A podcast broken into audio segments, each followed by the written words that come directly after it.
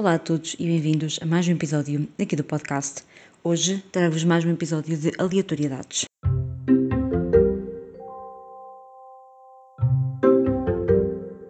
Então, espero que esteja tudo bem desse lado com vocês.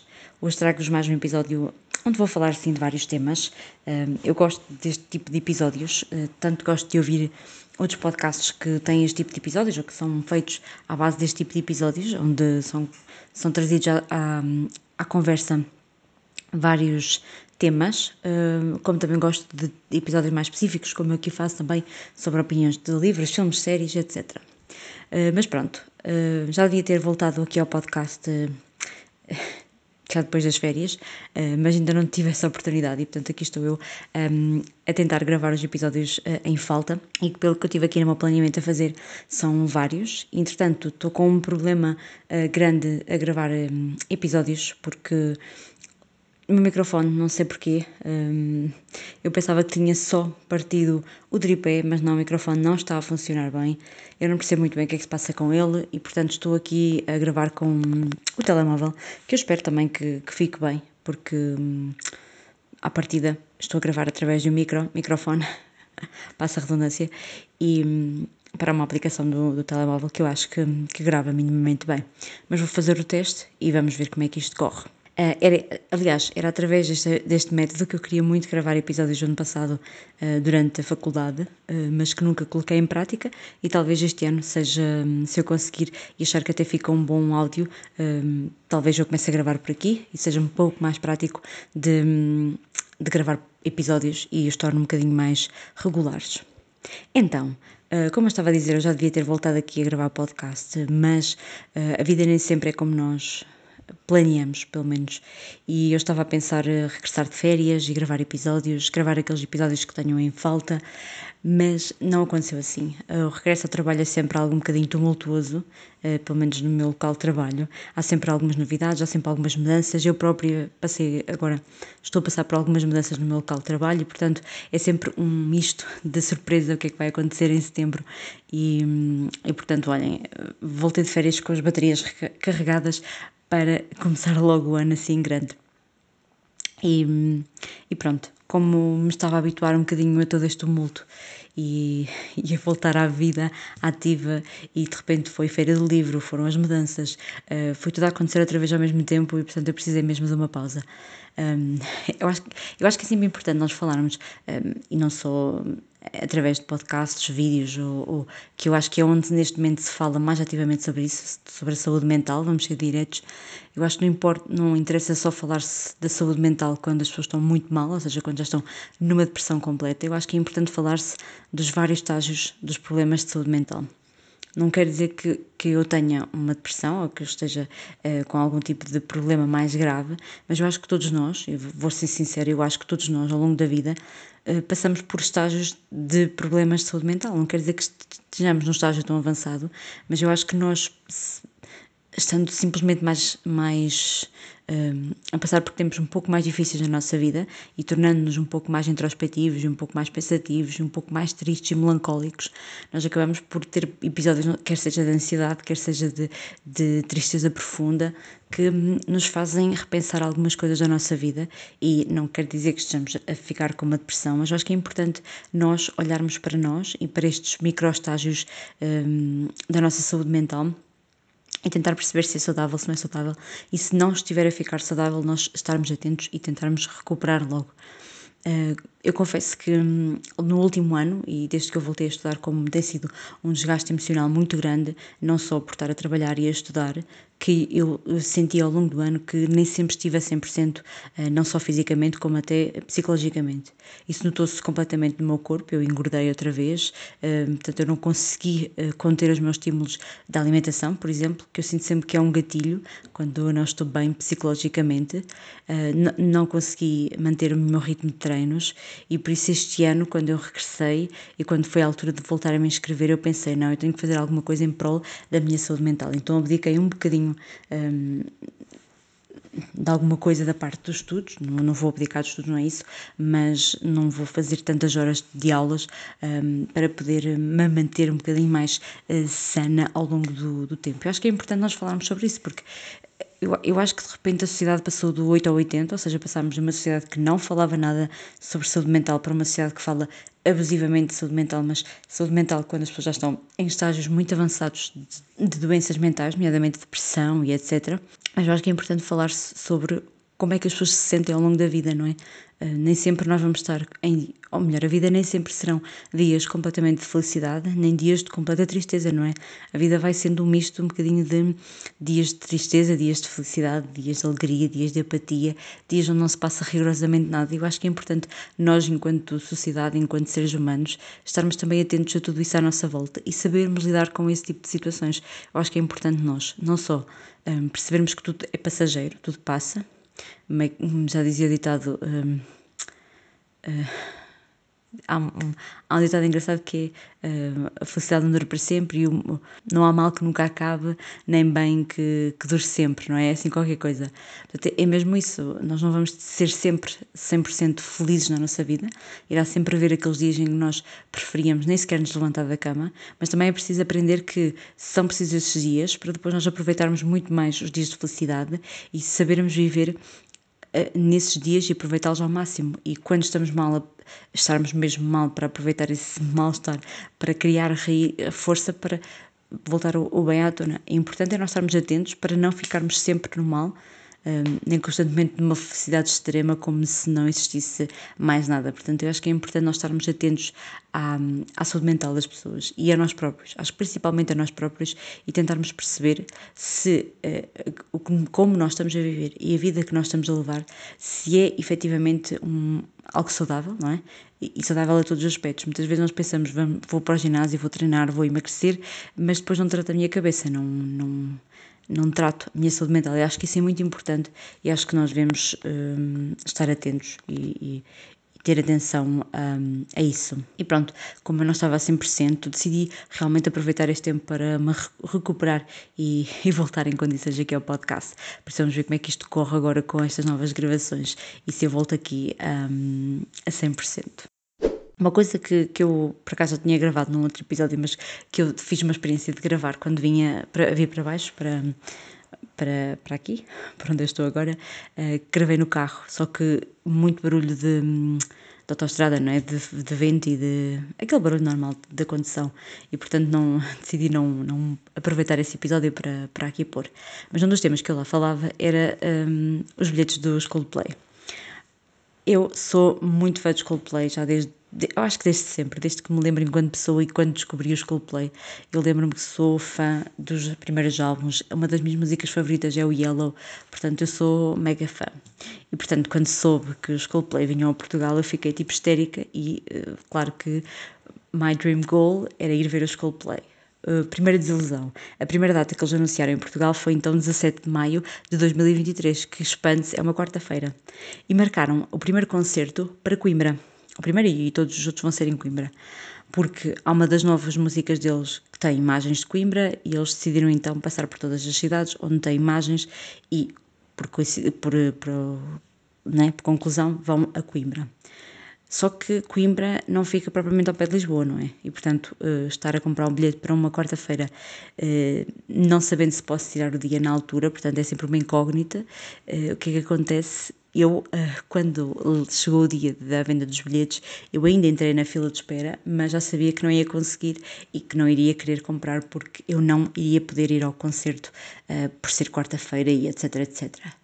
O que é que acontece? Uh, em todas as outras, em quase todas as outras um, cidades onde eles iam aqui, onde eles vão aqui na Europa, eles já tinham anunciado mais do que uma data. E a única, para aí, a única que não tinham anunciado era em Coimbra. Não sei se era porque achavam que não iam vender os bilhetes ou não sei.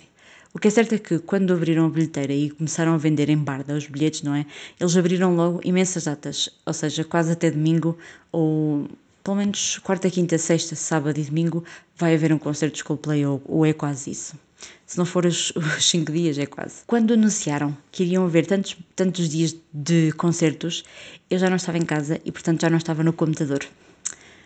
Não sei se eu, era, se eu fui pouco crente de que não iriam abrir mais datas, mas como não tinham anunciado com alguma antecedência, eu achei que não iriam uh, fazê-lo. e portanto, quando anunciaram as outras datas, eu já não estava em casa e portanto eu não consegui entrar na fila de espera ou quando tentei entrar no telemóvel, não consegui mesmo. Eu só consegui entrar no site já às 6 da tarde e já só havia bilhetes VIPs, ou seja, de 200 euros até 500 euros, que é uma coisa que eu não iria dar mesmo. Sou muito fã, eh, eu daria tudo para ver os Coldplay, mas não daria 200 euros, porque não sei se. Eu acho que. Bem, já vou aos meus comentários sobre esta loucura que foi a, a procura dos bilhetes de, dos Coldplay. Ou seja, eu nesse dia ainda fui a uma Vorten, eu acho, e a uma FNAC, mas a fila para os bilhetes era tão grande que eu não fiquei na fila à espera. E depois, quando me disseram que já só havia os bilhetes de 200 euros à venda, eu desisti mesmo. Eu confesso que sou muito fã e queria muito ir ver os Coldplay, mas eu não tenho hum, disponibilidade para dar um valor tão absurdo para um bilhete. Uh, eu dava os 80 euros, já me custava muito, porque eu acho que é um um exagero. Uh, para um português que recebe 750 euros de salário mínimo, acho um exagero esse tipo de bilhetes, mas tudo bem, eu daria os 80 euros pelo bilhete de pé, mas não daria 200 euros por um bilhete vivo, nunca na vida. E eu acho que é uma hipocrisia tão grande o português um, estar disposto a comprar bilhetes tão caros e de repente estar outro dia a reclamar da gasolina ou do Sistema Nacional de Saúde e não contribuir para nada para esse panorama, não é? Só reclamar, acho que é eh, uma total, um total alinhamento da realidade que existe no nosso país. É uma coisa que me assusta um bocadinho, que é o facto de nós estarmos a criar gerações futuras que não estão uh, minimamente preocupadas com o futuro e o desenvolvimento do nosso país. Uh, é uma coisa que me assusta um bocadinho, porque nós de repente estamos a viver uma crise eh, energética, uma crise financeira muito grande, que ainda está no início e que só pode advir eh, coisas muito negativas. A última que nós tivemos foi muito, muito difícil para muitas famílias. Eh, aliás, famílias que só agora estão, muito provavelmente estavam-se a recuperar, o que é bastante difícil. e de repente, não é? Nós vemos a hipocrisia de há um concerto onde há bilhetes de 200 euros e as pessoas pagam esses 200 euros para ir ver o, o concerto. Mas pronto. é um pequeno desabafo. Eu confesso que não cometeria a loucura que muitas pessoas cometeram, não é? De ir dormir para os, para os shoppings um, e, e, pronto, olha, não sei. Claro que no meio de, desta venda toda de bilhetes houve muita coisa que correu mal, houve muitos bilhetes que foram vendidos para empresas que agora vão subvender, não é? Por preços exorbitantes. Via bilhetes a 2 mil e tal euros nesses sites de revenda, uh, o que é ilegal, não é? Há um crime específico para este tipo de, de atitude que se chama especulação e que é punido até com pena de prisão. Uh, portanto, não sei bem como é que estas coisas continuam a acontecer no nosso país. E depois soubemos através das redes sociais de atitudes de, de empresas como Vorten que numa determinada volta no país um, tinha uma lista à parte onde tinha nomes de amigos dos funcionários para comprar os bilhetes, o que é tipo só ridículo, porque hum, neste tipo de situações deveríamos estar todos em pé de igualdade e já não estamos, não é? Porque os vendedores da bilheteira já não partem no pé, mesmo pé de igualdade que nós, eles podem comprar bilhetes porque estão a vendê-los, não é? Um, e nós estamos na fila à espera para, para os comprar. Portanto, acho que este tipo de assuntos deveríamos partir todos do mesmo pé de, de igualdade e já não partimos, não é? Quanto mais, se nós estivermos a ser o típico E fazer corrupção numa pequena coisa como é uma venda de bilhetes de Coldplay e depois vamos para, para as redes sociais e para, sei lá, para a televisão inflamados a reclamar da corrupção do governo, não é? Ou dos políticos, ou disto e daquilo, quando nós próprios, Zé Povinho, praticamos micro atitudes de corrupção no nosso dia a dia. Por isso é que é muito fácil nós falarmos do outro e colocarmos em perspectiva o outro quando não olhamos para nós e para aquilo que nós fazemos no nosso dia a dia. Portanto, acho que é engraçado esta dualidade do português, não é? Só quando é aos outros, não é? É sempre aquela coisa básica do, do Tuga. Mas pronto, acho que acima de tudo fiquei triste por não ter conseguido uh, concretizar esse sonho de ir ver os Coldplay. Acho que vai ser um concerto espetacular. Vão ser vários concertos espetaculares. A ter em conta, por exemplo, o que aconteceu agora no Rock in Rio Brasil, que foi tipo acho que 100 mil espectadores, foi assim uma coisa exorbitante todos debaixo de uma chuva pegada a ouvir Coldplay. Eu acho que foi tipo lindo e, e portanto tenho pena de não poder viver esse momento. Sei que um dia ainda vou viver e vai ser espetacular, mas tenho pena porque eu realmente gosto muito de Coldplay e eu não sou nada contra as pessoas que conhecem Coldplay há pouco tempo só por causa do TikTok e que foram comprar bilhetes, nada disso. Eu acho que há espaço para todos e havia espaço para todos. Um, mas claro, fico triste por não, não ter conseguido, como é óbvio, não vou ser hipócrita. Eu gostava muito de ter conseguido bilhetes, mas não se deu para tudo, não se conseguiu e, e para a próxima vamos tentar, não é? Quando eles cá voltarem uh, no futuro. Outra coisa que vou partilhar aqui neste episódio, uma coisa que me aconteceu, que eu fiquei tipo, como assim isto acabou de me acontecer neste momento? É um tema nada a ver com os outros dois que já partilhei aqui, mas que realmente um, foi uma coisa que me aconteceu e que eu fiquei tipo muito feliz e, e, claro, é uma experiência que quero partilhar, uma experiência, um momento que eu quero partilhar com todos. Eu sou a típica pessoa que hum, gosto de ver figuras conhecidas. Acho que é hipócrita, seria hipócrita da minha parte dizer que não importa nada com as pessoas conhecidas. Não, eu hum, venho, sou uma pessoa que vem de uma aldeia deste país, não é uma aldeia do interior, mas é uma aldeia, um, não fica propriamente perto de uma grande cidade, fica perto do Porto, uh, a aldeia fica em Aveiro, portanto, apesar de Aveiro ser uma cidade grande, não tem assim pessoas conhecidas, vamos dizer assim. Um, e depois eu não vou ao Porto tipo todos os dias, não é? Portanto, quando eu me mudei para Lisboa, é claro que eu ficava sempre muito feliz quando via alguém conhecido, simplesmente porque às vezes era só por perceber que ele é igual a nós, não é? Ele tem uh, corpo como nós e gosta, por exemplo, de ir ao shopping como nós e gosta de andar a ver roupa como nós. Portanto, gosto muito desse, dessa identificação que surge também com, com o encontro com pessoas um, mais conhecidas. E, portanto, desde que estou cá a viver, já vi várias várias figuras públicas, uh, algumas mais simpáticas do que outras, uh, algumas que eu até imaginava, por exemplo, Goxa e a Cristina Ferreira, já tive a oportunidade de, de estar assim ao lado deles, uh, o que é bastante engraçado. O Goxa é a maior simpatia da vida, a sério, fiquei muito surpreendida. Mas nunca pensei na minha vida passar pela alta figura com que passei no outro dia e foi assim um momento muito emocionante. Então, Uh, um dia destes, um fim de semana, uh, depois do almoço, eu fui uh, com um amigo meu passear aqui ao Paradão, portanto à beira, à beira rio, à beira rio-mar, vamos dizer assim, e de repente, quando nós íamos a caminhar, ouvimos uma voz a falar e reconhecemos como sendo do Presidente da República, Marcelo Rebelo de Sousa. Quando eu olho em frente e vejo que é efetivamente não é sua majestade, mas é quase, estou a brincar, eu fiquei assim muito chocada com aquele momento. E depois eu sou uma pessoa que não sou nada discreta, sabem? Eu sou aquela típica pessoa que vocês vão dizer, Cristiana, olha discretamente, e eu vou tipo olhar de repente e, e quero lá saber do ser discreto. Eu vou, não sou discreta, pronto. o meu nome de mãe não é descrição. E quando eu vejo o presidente, eu sorrio e começo-me a rir do género: é o presidente. E ele percebe, não é? Percebe que, que aqui a Totó estava-se a rir, ri-se também e acena-me. E eu fiquei tipo, ah! E acenei de volta, claro. Agora não ia dar uma de mal educada e não acenar ao presidente.